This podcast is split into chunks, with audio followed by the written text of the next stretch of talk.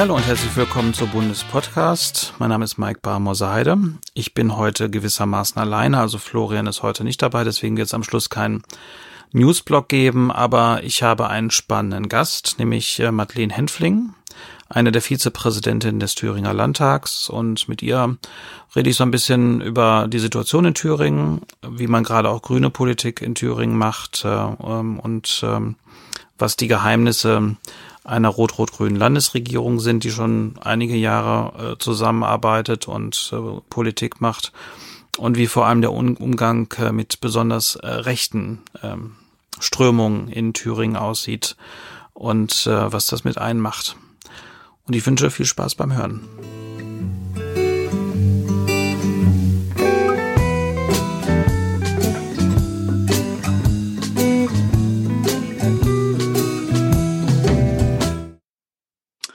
Hallo Madeleine.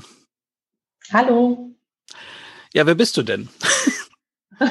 so fange ich ja, immer an. Ja, mein Name ist Madeleine Henfling. Ich bin seit 2014 äh, Landtagsabgeordnete in Thüringen und ähm, zuständig für ganz, ganz viele Sachen. Wir sind eine kleine Fraktion momentan mit nur fünf Menschen und in einer rot-rot-grünen Koalition, momentan in einer Minderheitsregierung.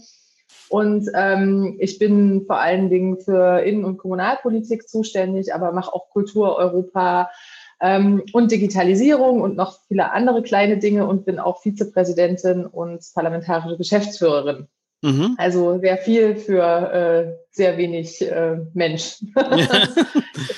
ja. und, wie, und wie bist du das geworden? Ähm, Landtagsabgeordnete oder äh, die anderen Positionen? Äh, erstmal so Landtagsabgeordnete. Also ich bin äh, 2007 bei den Grünen eingetreten, ähm, nachdem ich mich lange damit äh, schwer getan habe. Also ich hätte früher nie gedacht, dass ich mal Parteimitglied irgendwo werde. Ähm, komme eigentlich eher so aus der äh, ähm, ja, Punk-Hip-Hop-Szene äh, in Thüringen und ähm, bin dann, war ja, ich habe ja auch eine Verbindung nach Nordrhein-Westfalen. Ich habe in Köln studiert und bin dann eigentlich über ein Praktikum zu den Grünen gekommen und ähm, ja, und dann, äh, wie das manchmal so ist, dann war, bin ich 2009 Landesvorsitzende in Thüringen geworden und ähm, 2014 über den Listenplatz 5 hier in Thüringen ähm, in den Landtag eingezogen und ähm, 2019 dann wieder eingezogen, ähm, auch über den Listenplatz 5.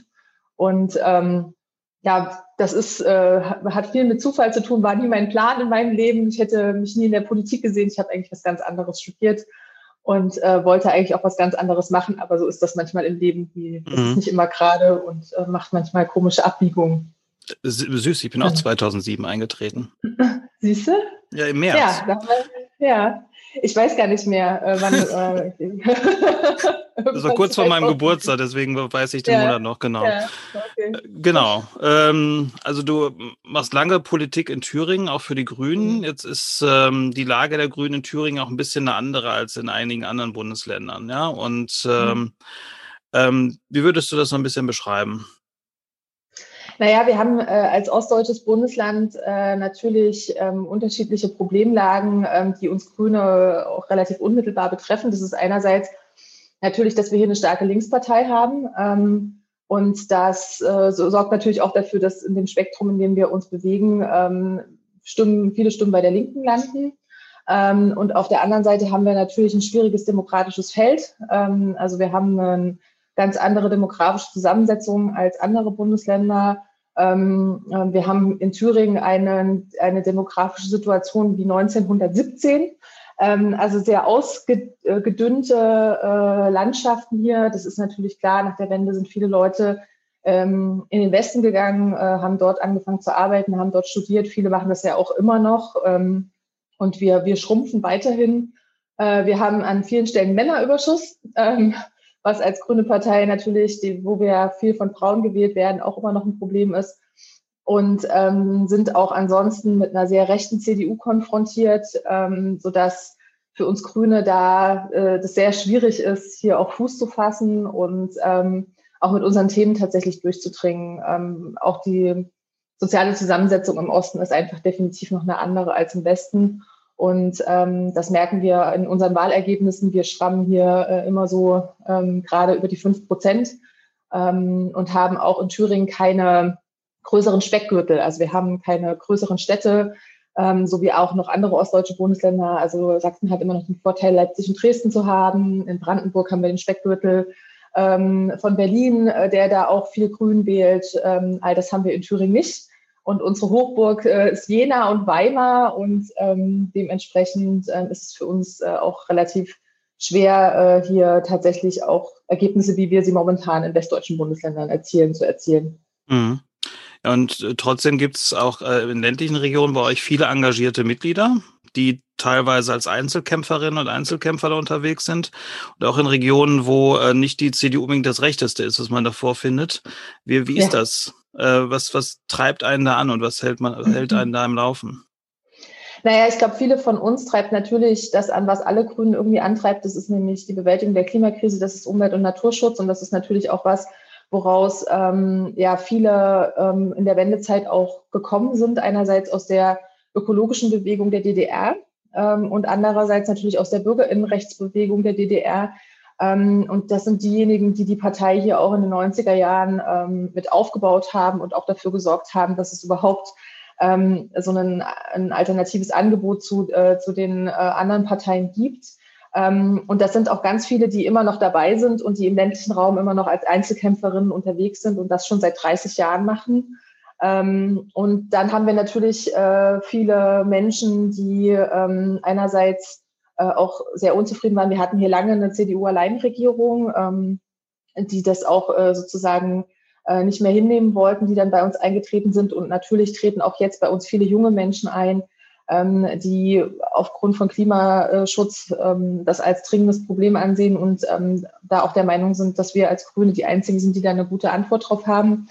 Ähm, und wir sind genauso gewachsen, wie äh, auch die Partei im Westen gewachsen ist. Also ne, natürlich nicht in diesen, in diesen Mengen, aber natürlich merkt man das bei uns auch.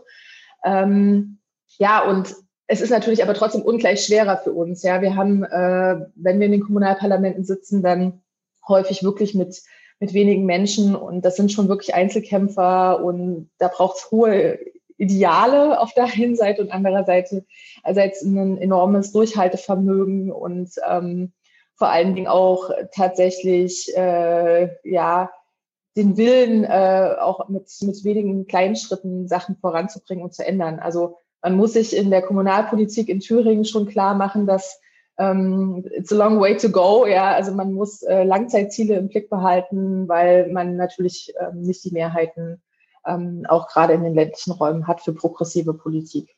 Mhm. Also das unterschätzen wir manchmal hier, wenn man so mit acht mhm. Leuten im Rat sitzt, äh, wie das so ist, wenn man da. Das ist bei uns eher selten, ja. Ja, genau, genau. Und da, also wir haben jetzt auch die AfD im Kreistag äh, mit drei mhm. Leuten, also wir haben schon so ein bisschen eine Ahnung, aber bei euch ist das wahrscheinlich noch eine andere Dimension, die das dann Richtig, manchmal bei uns, genau. Ja, genau. Ja, also bei uns ist die AfD deutlich größer als wir in den Räten. Ja. Ähm, und äh, also wir sitzen zum Beispiel, ich bin äh, ähm, Stadtratsmitglied auch in Ilmenau bei mir in der Heimatstadt und ähm, da sitzen wir zu viert und die AfD ist doppelt so groß. Also das sind natürlich Sachen, äh, die äh, dann auch äh, nochmal eine ganz andere Art der Auseinandersetzung vor Ort für uns bedeuten. Mhm. Auch im Landtag. Ich meine, ihr habt ja äh, den Höcke und den ja. darf man ja legalen Faschisten nennen, was ja. wir dann auch gerne tun. Genau, man muss ja mal, ne, sagen, genau, was ist, äh, ist eine der wichtigen äh, Sachen, ja. Genau, und ähm, ähm, wie, wie ist denn dieses, dieses Arbeiten mit, mit dieser Fraktion, äh, die dabei, also man, man arbeitet ja nicht mit dem zusammen, sondern aber mhm. sie sind ja dabei und äh, sie stören ja wahrscheinlich auch und, und, ähm, und vergiften wahrscheinlich auch möglicherweise die Atmosphäre sehr. Mhm. Wie, wie, wie nimmst du das wahr? Sowohl als Präsid Vizepräsidentin mhm. als auch als eine, die bei der Grünen in der Fraktion natürlich für grüne Inhalte mhm. steht. Also äh, man muss tatsächlich sagen, dass es einen äh, Wandel der AfD-Fraktion gab von der letzten Legislatur ähm, zur jetzigen Legislatur. In der letzten Legislatur muss man dazu sagen, dass auch noch äh, Stefan Brandner, der ja in den Bundestag gewechselt war äh, oder ne, ist, ähm, hier Mitglied des Landtages war. Und ähm, man muss sagen, dass in der Zeit der, der, der äh, Legislatur von 2014 bis 2019 die Fraktion extrem äh, unterirdisch unterwegs war, ähm, auch im Plenum ähm, regelmäßig Ordnungsrufe kassiert hat für Zwischenrufe, ähm, vor allen Dingen Angriffe auf Frauen äh, im, im rot-rot-grünen Lager, auch sexistische ähm, Angriffe. Und mit dem Weggang von Stefan Brandner und mit der neuen Legislatur scheint es so eine neue ähm, Gangart in der AfD-Fraktion zu geben, nämlich dass man sich seriös gibt und ähm, sehr, sehr krass die Opferrolle spielt. Ne? Also wir sind die arme AfD, wir machen so tolle, gute Vorschläge und aber die anderen wollen nicht mit uns spielen. Das ist so das neue Ding, was sie seit äh, einigen äh, Jahren, also seit zwei Jahren hier so durchziehen. Ähm, und äh, das äh, scheint auch tatsächlich eine verordnete Geschichte zu sein, weil es alle Abgeordneten auch machen und alle Abgeordneten immer darauf hinweisen, dass sie ja so tolle Vorschläge gemacht haben, aber ähm, das nur nicht angenommen wird, weil sie die AfD sind. Ähm, und jetzt kommt natürlich noch die Verfassungsschutzdiskussion dazu und ähm, das, da hat sich schon ein bisschen was geändert, aber natürlich ähm, habe ich das auch schon häufiger, gerade als Vizepräsidentin hat man ja, wenn man vorne sitzt und äh, die Sitzung leitet, äh, einen Überblick auch, was so im Raum passiert. Und man muss schon sagen, da müssen sich die ein oder anderen äh, AfD-Abgeordneten schon sehr zusammenreißen. Ähm, also wir haben auch natürlich immer wieder so Zwischenrufe, die äh, sehr unterirdisch sind, ähm, die beleidigend sind ähm, und tatsächlich auch ähm, sexistisch, rassistisch sind. Und so sind natürlich auch ihre Reden. Ne? Also wir hatten jetzt zum Beispiel im letzten Plenum wieder das Thema ähm, Flüchtlingsaufnahme und die AfD möchte gerne sozusagen ein extra Lager für kriminelle Flüchtlinge einrichten. Und da sind dann schon, da merkt man dann schon sehr deutlich, wes Geisteskind sie sind. Aber sie versuchen nach außen seriös zu wirken, ähm, nicht aufzufallen, also nicht negativ aufzufallen und ähm, so zu tun, als wären sie quasi diejenigen, die gegen das äh, böse Establishment in dem, im Thüringer Landtag arbeiten. Und das ist natürlich in der Minderheitsregierung nochmal eine zusätzliche Herausforderung, weil wir ja über den Stabilitätsmechanismus mit der CDU auch Vereinbarungen getroffen haben und ähm, dass die AfD natürlich nutzt, um ähm, so zu tun, als wäre alles eins und ähm, als äh, würde es sozusagen nur noch sie als einzige Oppositionsfraktion äh, in diesem Landtag geben. Mhm. Also im letzten Jahr haben sie ja mit der Kemmerich-Wahl so einen Tag der, der Freude erleben dürfen, sagen wir mal so. Äh, das hat ja. Sie haben sich auch sehr gefreut. Sie haben ja. sich auch sehr gefreut. Ja. Der AfD ist, äh, sind äh, Jubelstürme ausgebrochen, als Kemmerich gewählt wurde. Mhm. Ähm, genau, ja. Seit ja Bundesrat. Also da konnten sie auch schwer an sich halten. Also das ja. war wirklich, da haben wir gemerkt, ähm, genau, wo, wohin der Hase läuft und dass das tatsächlich auch kein Zufall war. Ja. Also es hat ja auch bundesweit Wellen geschlagen. Also da hat ja doch letztlich auch den mhm. CDU-Vorsitz äh, neu bestimmt auf Bundesebene. Ja. Äh, wie ist das in Thüringen? Hat das noch heute Auswirkungen? Welche Rolle spielt die FDP im Landtag äh, mhm. und Herr Kemmerich selbst? Und äh, mhm. ähm, was macht das mit der aktuellen Situation? Also das hat natürlich massive Auswirkungen auch jetzt noch, ähm, weil wir als Rot-Rot-Grün auf der einen Seite dazu gezwungen sind, um ähm, das Land hier nicht komplett vor die Wand zu fahren, weil man muss sich mal vor Augen führen, das war im Februar letzten Jahres, also kurz bevor wir hier in eine Pandemiesituation gekommen sind. Ähm, wir sind gezwungen mit der CDU, der wir eigentlich ähm, nicht über den Weg trauen, ähm, in keinster Weise, aber gemeinsam zu arbeiten, um in irgendeiner Art und Weise ähm, arbeitsfähig zu sein. Und ähm, das ist für uns eine ganz schwere Situation. Das verlangt von allen Abgeordneten hier einzeln sehr, sehr starke Nerven ab äh, im letzten Jahr.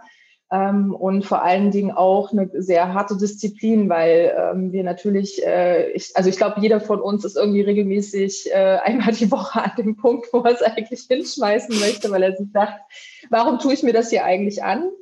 Ähm, deswegen haben wir ja auch Neuwahlen vereinbart, ähm, weil wir gesagt haben, dieser Zustand muss sozusagen, es muss so ein Reset geben. Ähm, man kann in diesem Zustand nicht weiterarbeiten. Und ähm, was halt auch ein Problem ist, dadurch, dass wir quasi nach der Wahl von Bodo Ramelow dann unmittelbar in den Lockdown gegangen sind, ähm, gab es auch keine richtige Phase der Aufarbeitung, also sowohl in den einzelnen Parteien selber als auch in der gesellschaftlichen Auseinandersetzung. Also es gab noch eine sehr große Demonstration in Erfurt kurz vor der Wahl von Bodo am ähm, ne, und, und dann ist sozusagen, äh, haben wir das Land runtergefahren.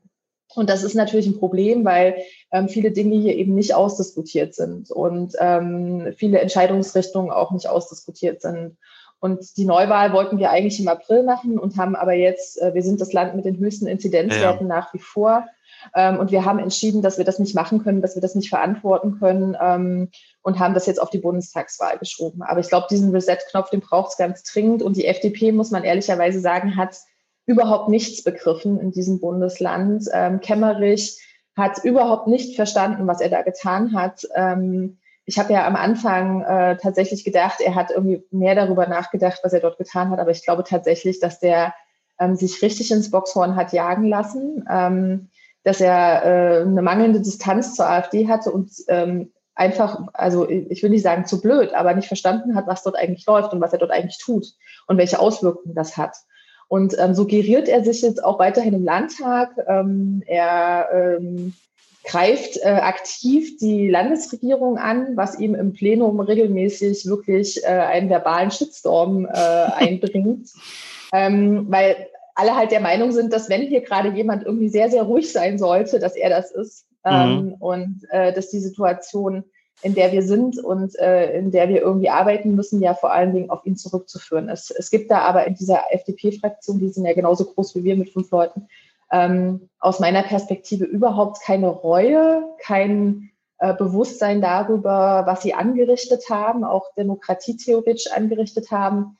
Das macht mich ehrlich gesagt immer wieder regelmäßig fassungslos, ähm, weil ich das einfach nicht nachvollziehen kann. Und man kann ja von Kemmerich bundesweite Interviews lesen, wo man sich wirklich an den Kopf fasst und fragt, wie konnte dieser Mensch äh, auch nur ansatzweise äh, in die Politik kommen und dort äh, auch nur die Idee haben, Ministerpräsident eines Bundeslandes werden zu wollen.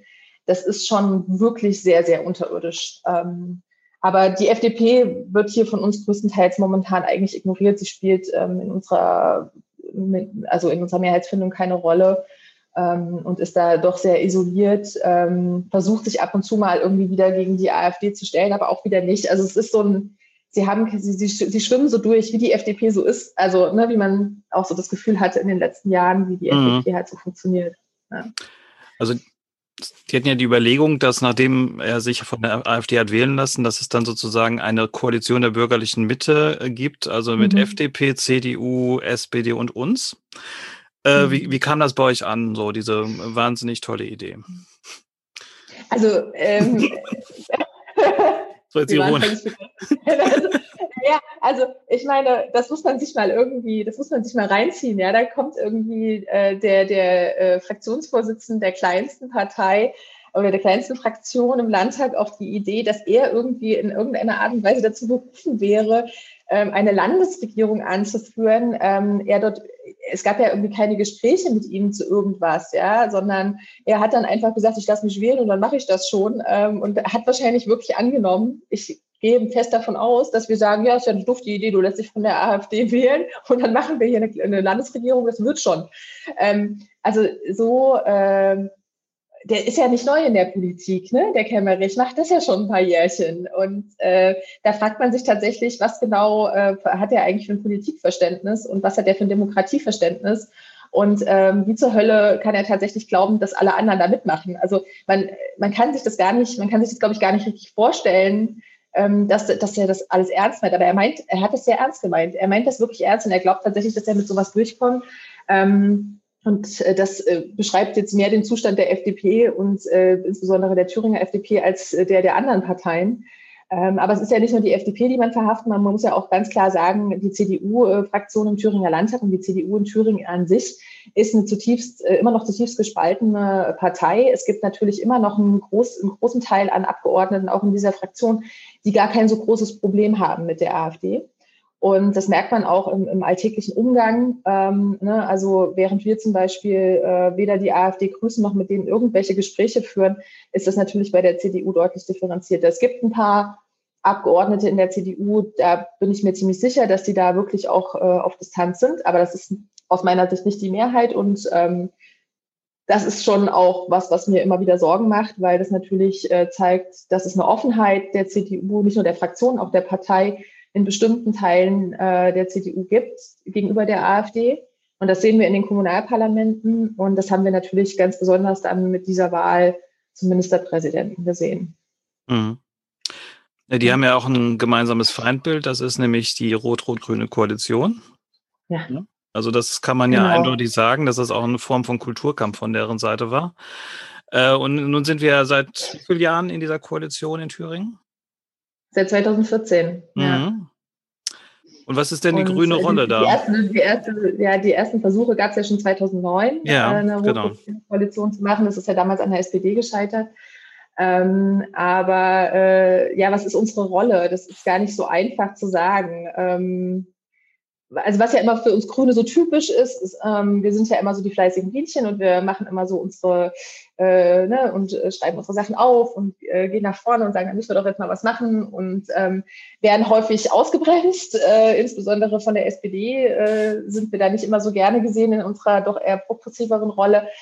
Ähm, ich glaube tatsächlich, dass wir ähm, das unsere Rolle schon auch ein bisschen ist, diese Koalition zusammenzuhalten, ähm, weil wir ja, wenn man jetzt mal links und SPD, die haben natürlich das ein Problem, dass sie sich in sehr großer Konkurrenz auch zueinander befinden. Ähm, die SPD hat ja momentan nur noch äh, acht Abgeordnete. Das ist natürlich für eine SPD, die sich ja mal als Volkspartei bezeichnet hat, ein großes Problem. Und äh, dementsprechend gibt es da natürlich viele, äh, viel Beef äh, auch zwischen denen. Und ähm, wir sind auf der einen Seite der Kit und auf der anderen Seite sind wir aber, glaube ich, aber auch gerade äh, an vielen Stellen das progressive Gewissen, wenn es um, äh, um Klimaschutz, um Umweltschutz geht, wenn es um ähm, aber auch andere progressive Fragen geht. Ähm, äh, das sieht man gerade in der Corona-Pandemie. Wir haben zum Beispiel als kleinste Fraktion hier einen eigenen Stufenplan erarbeitet ähm, und äh, da versucht, ähm, ein bisschen die Landesregierung und auch unsere Koalition in eine richtige Richtung zu steuern. Das ist nicht immer ganz einfach. Ähm, aber ich glaube tatsächlich, dass unsere Rolle äh, die, die, die, progressiven Zusammenhalter sind. Kann man das so sagen? Ja, ich habe ich hab noch nicht äh, drüber nachgedacht, ob ich dafür irgendwann mal einen Begriff brauche. Aber ähm, äh, das ist schon ganz wichtig und ähm, das sieht man halt eben, äh, die Linke ist an vielen Stellen zum Beispiel sehr strukturkonservativ. Ja, also gerade wenn es um Landwirtschaft geht. Da sind wir einfach ein wichtiges Korrektiv ähm, was es ansonsten nicht gäbe. Das würde, diese Rolle würde die SPD an der Stelle überhaupt nicht einnehmen können, schon allein programmatisch nicht. Und ähm, von daher ist es auch wichtig, dass es hier nicht nur Rot-Rot gibt, sondern dass da Grün noch mit dabei ist. Mhm. Auch wenn wir natürlich der kleinste Partner sind und damit ist natürlich auch nicht immer einfacher. Ja. Und ähm, könnte man sagen, es gibt so eine ein bisschen über fast äh, über ähm, alles über titelnde Erzählung gewissermaßen, äh, was, was sozusagen R2G verbindet. So, so eine gemeinsame Idee. Naja, wir haben ja, äh, äh, glaube ich, gerade sozialökologisch schon äh, gemeinsame Ideen und der, der Punkt, ähm, eine Gesellschaft ähm, voranzubringen, in der äh, alle Menschen, ähm, egal wie sie, wie sie aussehen, wen sie lieben und wie sie sich ihr Leben vorstellen, leben können, ähm, ist, glaube ich, schon ein sehr gemeinsames, verbindendes äh, Ideal. Und ich glaube tatsächlich auch, dass wir äh, als Koalition gemeinsam auch ähm, die Art und Weise, wie Regieren funktioniert, verändern wollen. Das ist natürlich äh, insofern immer schwierig, weil das eine ist, was man sich politisch vornimmt und das andere ist dann, was man auch in einem Bundesland vorfindet. Also wir stoßen ja auf ähm, jahrelang gewachsene Verwaltungen, in denen ja nicht nur immer Menschen sitzen, die uns gerne haben, sondern im Gegenteil, wir sagen immer, die Verwaltung ist der vierte Koalitionspartner. Äh, mittlerweile der fünfte, weil wir ja jetzt auch noch die CDU mehr oder weniger mit im Boot haben. Ähm, und ich glaube schon, dass das, äh, dass, das ein gemeinsamer Anspruch ist und äh, dass wir schon auch ein gemeinsames Verständnis von linker Politik haben und äh, da auch ganz klar haben, was die Unterschiede sind, zum Beispiel zu konservativer äh, Politik. Ähm, und das, äh, das in Details und in Nuancen haben wir natürlich da Unterschiede drin. Ne? Also ähm, die Linke, die ist, das ist jetzt ein bisschen platt, ja, aber die Linke, die sozusagen immer der Meinung ist, wenn wir alles staatlich äh, zentralisieren, dann wird es besser. Ja, das ist jetzt nicht so unbedingt meine Position, weil ich nicht der Meinung bin, dass der Staat immer alles besser macht. Das zeigt ja der Staat auch in den, in den letzten Jahren immer wieder, dass das nicht unbedingt funktioniert. Also ich glaube, die, die, die, die, die, das, die grundlegende Richtung, die ist klar. Die Methoden, da, wie man da hinkommt, sind, glaube ich, unterschiedliche. Ähm, und da unterscheiden sich unsere Parteien auch einfach kulturell sehr. Ne? Also wo wir halt eine sehr basisdemokratische Partei sind, äh, in der jeder äh, sofort einen Anfall bekommt, wenn äh, jemand auf die Idee kommen würde, beispielsweise die Listen äh, vorzuschlagen. Ja, wenn der Vorstand äh, sagen würde bei uns, wir schlagen euch mal eine Liste vor und die sagt nur noch, ja, okay, äh, für, eine, für eine Landtagswahl, da würden bei uns alle durchdrehen. Ähm, und das sind aber in den anderen Parteien zum Beispiel normale Vorgänge. Mhm. Ähm, Und das sind so kulturelle Sachen. Wir diskutieren ja halt sehr viel aus. Wir, wir, wir beziehen uns alle mit ein, was als kleine Partei auch einfacher ist. Ähm, und das ist halt in den, in den anderen beiden Parteien nicht so. Und da sehen wir einfach, dass äh, die Richtung schon ähnlich ist, aber die Methoden unterschiedlich. Und das muss man irgendwie aneinander, aneinander anpassen. Also wo wir vielleicht an vielen Stellen mutiger wär, wären als die anderen, ähm, geht es halt hier noch sehr viel um äh, auch staatstragende Fragen. Die SPD ist zum Beispiel immer jemand, der sehr staatstragend sein möchte. Das ist so zum Beispiel ein Anspruch, den der bei mir ist sehr weit hinten äh, mhm. kommen würde. Ja? Ähm, aber das sind so Nuancen, ähm, die, die uns unterscheiden, die es natürlich nicht immer einfach machen. Im Großen und Ganzen glaube ich aber, das Ziel einer progressiven Gesellschaft, ähm, frei von Rassismus, frei von Diskriminierung, ähm, einer ökologischen Gesellschaft, äh, die gleichzeitig die sozialen Gedanken beträgt, das verbindet uns, glaube ich, schon in weiten Teilen. Mhm. Das gibt's ja auch in, in Berlin und Brandenburg. Äh, ne, Brandenburg aktuell nicht, aber in, in Berlin gibt's äh, eine äh, rot-rot-grüne Regierung. Mhm. Äh, und es wird ja auch mal diskutiert, äh, ob das irgendwann mal auf Bundesebene eine Möglichkeit gibt. Wahrscheinlich jetzt nicht wie in Thüringen mit einem linken Bundeskanzler. Hoffentlich. Mir würde da auch spontan niemand einfallen. Wer mir auch nicht, sollte. ganz also ehrlich, also genau. also besser mal nicht. Ähm, aber ja. was, äh, welche Lehren? Ich meine, ihr seid ja, die, glaube ich, die dienstälteste R2G-Regierung. Genau. Also, ja, ja. Und äh, welche Lehren kann man aus der Thüringer Erfahrung ziehen? Also Thüringen ist natürlich, äh, Thüringen ist mal von einer Journalistin vor letztes Jahr, die, eine ZDF-Journalistin mal zu mir gesagt, Thüringen ist so ein Labor. Und deswegen ist es immer total spannend. Es ist so ein total kleines Bundesland, aber es ist so ein Labor, in dem irgendwie äh, auf einmal neue Sachen gemacht werden, ähm, wie Rot-Rot-Grün, wie jetzt mit einer Minderheitsregierung. Ähm, so, äh, vielleicht kann man auch sagen, dass was Kemmerich gemacht hat, war neu, äh, auch wenn es nicht positiv neu war. Ähm, äh, und ich glaube schon, dass man bestimmte Sachen ausräumen kann ähm, und auch mit Blick auf Thüringen sich anschauen kann, wie das auch hier zwischen uns funktioniert hat. Ähm, natürlich gibt es ein großes Manko, was wir ähm, unter den R2G-Leuten auch bundesweit immer diskutiert haben, und das ist die Außenpolitik. Ähm, und das ist ein großer Vorteil, den wir in Thüringen haben. Wir machen als Bundesland keine Außenpolitik. Äh, und das ist ein großes Streitthema, was man an dieser Stelle, glaube ich, äh, bei uns halt aussparen kann. Und das hat man auf Bundesebene nicht. Und ähm, da muss ich halt ehrlicherweise sagen, ähm, das ist auch vielleicht ein bisschen auch in Richtung Linke, da hat sich in den letzten Jahren einfach viel zu wenig getan. Also ich hätte einfach erwartet, ähm, dass die Linke, wenn sie denn tatsächlich in eine Regierungsfähigkeit äh, kommen möchte, auch auf Bundesebene, dass sie diese Sachen einfach auch klärt ähm, und dass sie sie äh, dort tatsächlich gerade zieht und da auch koalitionsfähig wird in Richtung Grüne und SPD. Ähm, jetzt ist, glaube ich, der Unterschied zu der, zur SPD noch größer als zu uns in der Frage. Ähm, aber nichtsdestotrotz muss man halt schon sagen, dass äh, es auch ja sehr durchaus komische Gestalten aus den Westverbänden der Linken gibt, äh, die noch im Bundestag sitzen. Und da gibt es einfach äh, viele Sachen, die aus meiner Sicht nicht geklärt sind. Ähm, wir haben hier in Thüringen eine sehr straighte Linke, wenn es um Fragen von Antisemitismus geht. Ja, da gibt es keine äh, gibt es nichts zu deuteln. Unsere Landespartei ist da einfach klar, was das Existenzrecht von Israel angeht. Das ist einfach klar. Aber das kann man halt für die Bundespartei so einfach nicht sagen. Und da sind halt, also meine Hoffnung ist so ein bisschen mit Susanne Hennig-Welso, die ja jetzt als ehemalige Fraktionsvorsitzende in die, in die Bundesspitze gewechselt ist.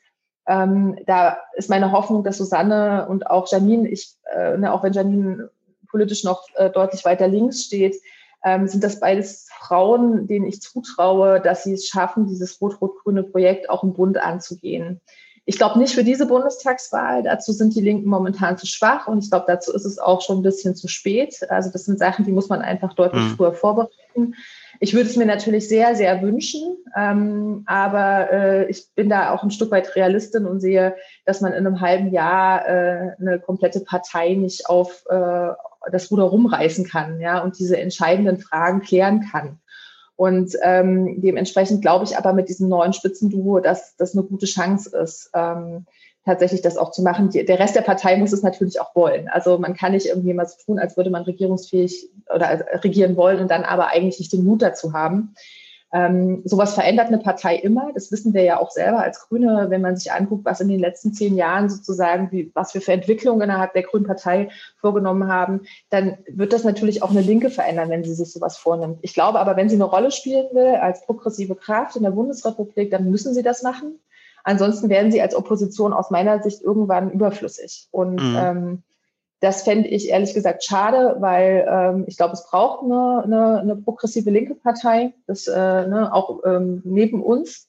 Ähm, und da kann man sich, glaube ich, gut reimen und äh, äh, am Ende auch könnte man gute könnte man gute Partnerin und Partner sein, äh, wenn sozusagen genau diese essentiellen Fragen geklärt sind. Ja. Ja, mhm. man hat ein bisschen den Eindruck, dass, dass sie sich aktuell so ein bisschen um die ähm, etwas unangenehmeren Diskussionen stehlen, mhm. Um so einen mhm. ja. innerparteilichen Frieden herzustellen. Das Problem ist nun, wenn man das erst in der Regierung macht, dann leitet da nicht nur die Partei drunter, sondern dann fliegt am Ende die Regierung möglicherweise auseinander und äh, ja. ein Grund. Und es ist halt, es ist halt insofern schade, weil es halt eine alte Diskussion ist. Also wir haben mhm. ja, es gab ja schon auch äh, in den letzten Jahren immer wieder mal Runden auch auf Bundesebene, wo äh, rot-rot-grüne Leute ähm, oder Leute, die, da, die das angestrebt haben, versucht haben, auch solche Sachen ein Stück weit auszudiskutieren. Und das ist leider irgendwie sehr hart eingeschlafen an vielen Stellen. Ähm, das ist halt schade. Ähm, man hätte da, glaube ich, Sachen abräumen können in den letzten Jahren und das ist nicht passiert. Ähm, aber ja, das, ich meine, ich hatte jetzt auch irgendwie nicht den Anspruch, dass, äh, also Katja Kipping ist sicherlich das eine, aber solange halt Leute wie Sarah Wagenknecht auch ähm, da an der Spitze stehen, ist es halt auch einfach schwierig, muss ich ganz ehrlich sagen. Mhm. Das ist ja auch immer so eine Sache, die ein Stück weit auch an Personen hängt. Und ähm, ja, aber das wäre aus meiner Sicht so ein bisschen die Aufgabe, ähm, äh, die die Linke hat und äh, die man natürlich, die wir ja auch äh, ein Stück weit haben. Also auch bei uns muss man ähm, für ein rot-rot-grünes Bündnis auf ja, Bundesebene haben. Äh, es gibt im Osten sicherlich äh, da mittlerweile oder beziehungsweise in Thüringen eine größere Selbstverständlichkeit. Ja, die Berliner äh, finden das jetzt auch nicht mehr komisch. Aber ich weiß, dass es in den westdeutschen Landesverbänden der Grünen ähm, noch sehr große Vorbehalte gegenüber der Linken gibt, was ich auch mit Blick auf die westdeutschen Landesverbände der Linken teilweise sehr gut nachvollziehen kann. Ähm, also von daher, äh, da sind einfach auch Prozesse, die ähm, auch in diesen Bundesländern laufen müssen und dann eben auf Bundesebene. Da sind wir, äh, ich sag mal jetzt in Thüringen schon deutlich weiter. Ja, glaube ich auch. Ja. Auch die Linke ist ja deutlich weiter. Richtig, auf ja. jeden Fall. Ja. So, im September ist ja Bundestagswahl, aber ihr wählt ja mhm. auch, wie du schon erwähnt hast. Ähm, genau. Das wird natürlich wieder mal ähm, Situationen, wo ihr dann ähm, alles mobilisieren müsst. Ja. Und also finanziell und personell. Und äh, ich werbe jetzt mal dafür, es gibt die Möglichkeit des Wahl Wahlkampfurlaubs, auch der finanziellen Unterstützung. Mein Kreisverband äh, unterstützt euch auch finanziell. Da yeah. freue ich mich drüber, dass ich das habe. Das ist schön. Bisschen Werbung. Also es sind ein paar hundert Euro, aber wenn das alle Kreisverbände im Westen machen mhm. würden, hättet ihr, glaube ich, eine ganz gute, bessere Ausgangslage. Und äh, ich meine, mhm. bei euch geht es ja um viel und deswegen hoffe ja. ich, dass, dass ihr da auch viele Unterstützung bekommt. Mhm. Äh, was ähm, also in der Gemengelage jetzt, welche Schwerpunkte siehst du da bei euch, äh, mit denen ihr da in den mhm. Wahlkampf geht?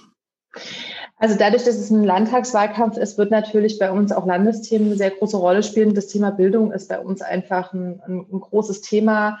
Ähm, wir werden das auch schwerpunktmäßig ähm, äh, tatsächlich spielen, gerade auch jetzt mit Blick auf Corona und die Pandemiesituation werden natürlich auch im Bildungssystem ähm, die Sachen, die wir seit Jahren als Grüner bemängeln, ähm, nochmal deutlich sichtbar. Also Gerechtigkeitsfragen in der Bildungsbiografie, Inklusionsfragen ähm, und generell, wie das Bildungssystem ähm, gestrickt ist, ähm, die Leistungsorientierung äh, im Bildungssystem, die teilweise, also ich merke das ja selber nicht, ich habe drei Kinder, von denen zwei äh, Schulkinder sind und ähm, dann äh, gehen die natürlich unterschiedlich mit so Leistungsdruck um. Ähm, aber das ist natürlich wirklich ein Problem, wenn man das Gefühl hat, ist eine absolute Ausnahmesituation. Auch für, für Kinder ist das eine krasse Situation.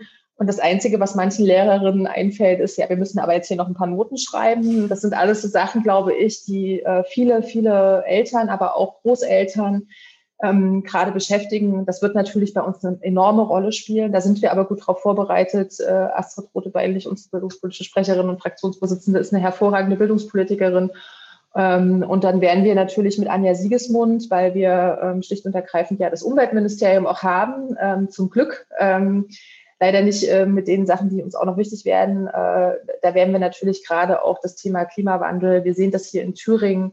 Der Thüringer Wald stirbt. wir haben ja leider an vielen Stellen diese Monokulturen, die natürlich überhaupt nicht klimaresistent sind, die mit der jetzigen Situation nicht klarkommen. Wir haben den Borkenkäfer tief drinne im Wald. Das wird ein Riesenthema für uns sein, da auch äh, Klimaschutz weiterzudenken.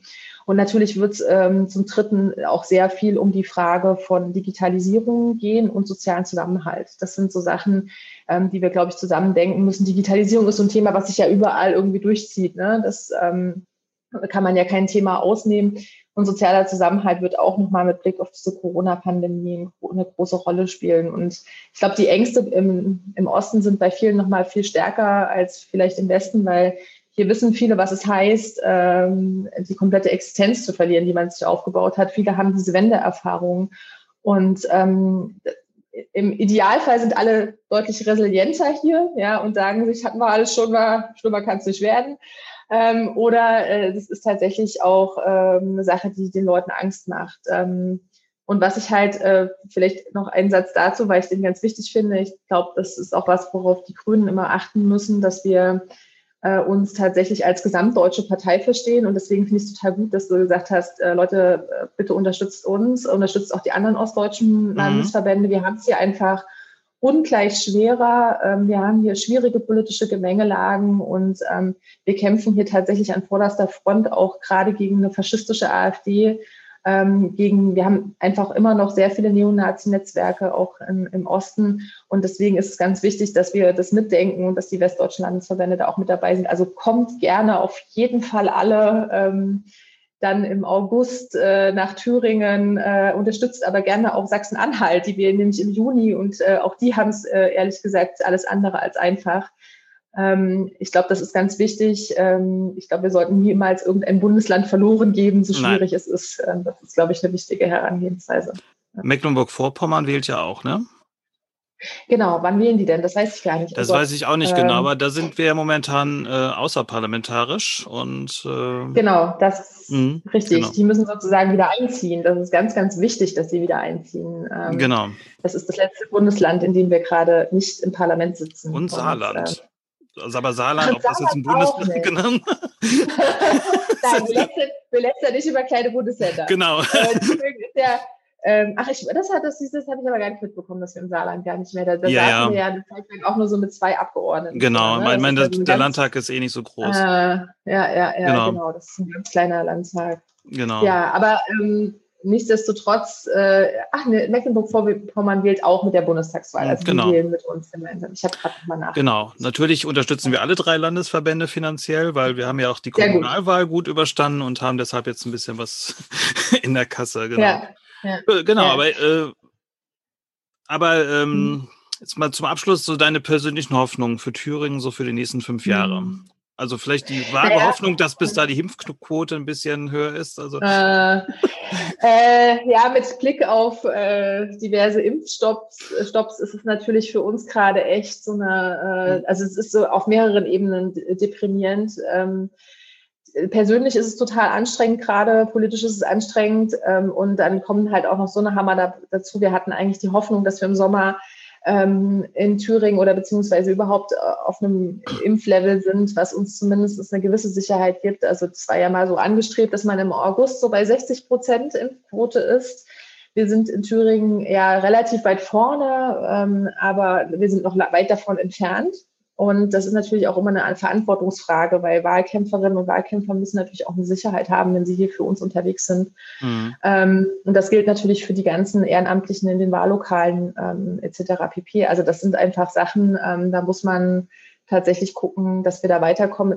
Wir haben aber leider als einzelnes Bundesland, das ist ja in Nordrhein-Westfalen nicht anders, äh, wenig Einfluss auf die Impfstoffverteilung gerade. Ja. Und das mhm. ähm, macht einen auch so ein bisschen äh, hibbelig, weil man da sehr wenn man was machen kann, ist es ja immer gut. Oder? Wenn man das Gefühl hat, man kann gerade nichts machen, das ist ähm, nicht besonders hilfreich. Mein größter Wunsch ist natürlich, dass wir nach dieser äh, Landtagswahl ähm, wieder eine klare rot-rot-grüne Mehrheit haben, ähm, weil das tatsächlich äh, extrem wichtig wäre, um hier weiterzukommen. Es sieht momentan nicht so gut aus. Die Umfragen äh, sehen uns immer noch äh, nicht mit einer Mehrheit versehen. Ähm, das ist jetzt mit Blick auf, dass wir das ja selbst gewählt machen, auf Neuwahlen äh, natürlich auch nochmal zusätzlich äh, ähm, etwas spannend, weil wir, wir lösen ja aktiv den Landtag auf, um Neuwahlen zu machen. Es kann gut sein, ähm, dass wir in einer ähnlichen Situation landen, in der wir jetzt sind, dass wir keine Mehrheit haben. Und dann stellt sich natürlich die große Frage, was machen wir dann, ne? wenn die ja. Mhm. AfD ähnlich stark wieder dabei ist? Ähm, dann gibt es natürlich, äh, ich gehe fest davon aus, dass niemand nochmal auf die äh, gute Idee kommt, äh, in Anführungsstrichen mit der AfD irgendwas machen zu wollen. Ähm, aber ich, ich habe auch beim letzten Mal ähm, etwas naiverweise gesagt, äh, also das, sowas macht die CDU nicht. Ich glaube, so, so äh, wahnsinnig sind die nicht und dann haben sie es doch gemacht. Ja, also mhm. also von daher würde ich da jetzt auch nicht drauf wetten. Ähm, äh, und dann wird es ehrlich gesagt sehr spannend, ähm, weil dann ist die Frage, wie kommen wir hier zu einer Regierungsbildung? Und da sind wir wieder beim Labor. ja, das Thüringer Labor ist dann wieder eröffnet und äh, wir überlegen uns dann, wie wir hier irgendwie vorankommen. Ähm, aber das ist nicht mein Wunsch. Mein Wunsch ist tatsächlich, mhm. und dafür kämpfen wir auch, dass wir mit einer Mehrheit ausgestattet sind im September ähm, und hier eine äh, normale Regierungsbildung hinbekommen, weil man muss halt ehrlicherweise sagen, das parlamentarische System, so wie wir es in Deutschland haben, ist auf diese Minderheitsregierung nicht ausgelegt. Und das macht es einfach sehr, sehr schwierig. Man müsste sozusagen viele Dinge verändern, um in so einer Minderheitsregierung tatsächlich dann auch voranzukommen. Ähm, und es ist äh, unfassbar anstrengend. Es ist unfassbar anstrengend. Also was die Abgeordneten hier teilweise leisten müssen und auch die Ministerinnen und Minister ist äh, wirklich ähm, unterirdisch und das ist auch nicht, das hält man keine fünf Jahre durch. Wir sind äh, hier jetzt schon ziemlich äh, fertig ähm, vom letzten Jahr und ähm, klar, Pandemie ist nochmal eine extra Situation, aber so eine Minderheitsregierung macht es einfach abstimmungstechnisch. Es ist eine enorme Herausforderung ähm, und äh, verlangt sehr viel Disziplin ab. Und ich bin mir nicht sicher, ob man das in dem bestehenden System wirklich fünf Jahre durchhält. Deswegen mein Wunsch ist eine rot-rot-grüne Mehrheit und dafür setzen sich, glaube ich, hier auch alle ein. Mhm. Also in äh, NRW hatten wir eine Erfahrung mit der Minderheitsregierung. Das war sogar eine gute Zeit. Eigentlich war da die äh, Linke der Opposition, die uns dann für Abschaffung von Studiengebühren und sowas immer eine Mehrheit gebracht hat. Bei euch ja. müsst ihr dann ja mit der CDU da zusammenarbeiten. Das ist dann ja ein bisschen anders, ne? Ja, also das, das ist halt äh, natürlich am meisten profitiert von uns, von dieser Minderheitsregierung aus meiner Perspektive auch die SPD, mhm. ähm, weil sie natürlich an bestimmten Stellen Sachen durchbekommt, die sie gegen uns äh, und die Linke nicht durchbekommen würde. Also beispielsweise Verfassungsschutz, also im ganzen innenpolitischen Bereich wo Linke und Grüne ein Stück weit auch immer eine Sperrminorität sind, weil sie sagen, ey Leute, das könnt ihr knicken, das machen wir nicht. Also, was weiß ich, äh, nochmal irgendwelche Waffen für die Polizei einschaffen, äh, ne, äh, beziehungsweise dem Verfassungsschutz nochmal ein paar mehr Stellen rüberreichen, sind halt alles so Sachen, da würden wir halt hier sehr hart bleiben und verhandeln. Mhm. Und da hat die SPD natürlich die Möglichkeit zu sagen, na ja, ähm, die CDU will es ja auch, ja, müssen wir das jetzt wahrscheinlich machen. Ja. Ähm, und das ist wahrscheinlich immer in, in Regierungen die docken natürlich da an, wo sie am nächsten dran sind. Ja, und da würde mhm. ich schon sagen, an der Stelle ist die CDU natürlich dann innenpolitisch am nächsten an der SPD. Da ist sie nicht am nächsten an uns oder an der, ja. an der Linken. Ja. Dann hoffen wir mal, dass im, ab September die CDU diese schwere Last der ähm, Unterstützung einer Landesregierung äh, nicht mehr hat und schön, schön in der Opposition ist. Genau. ja, ja. Und dass ihr mit einem besonders guten Ergebnis dabei rauskommt. Das hoffen wir sehr und wir freuen uns natürlich äh, über jegliche Unterstützung. Mhm. Äh, das ist auf jeden Fall äh, ganz wichtig und da freuen wir uns, wenn sich viele Menschen bei uns melden. Genau. genau. Ich hoffe und äh, rufe auf, dass, dass da viele dann dabei sind. Ich bedanke mich fürs Gespräch auf jeden Fall. Sehr gerne. Vielen Dank dir.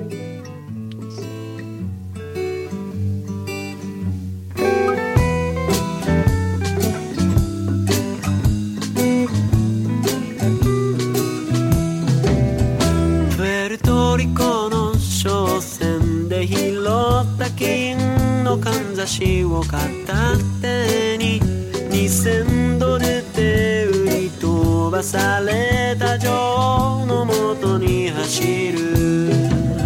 そんな俺の横で眠るのは妹の親友ロッサレ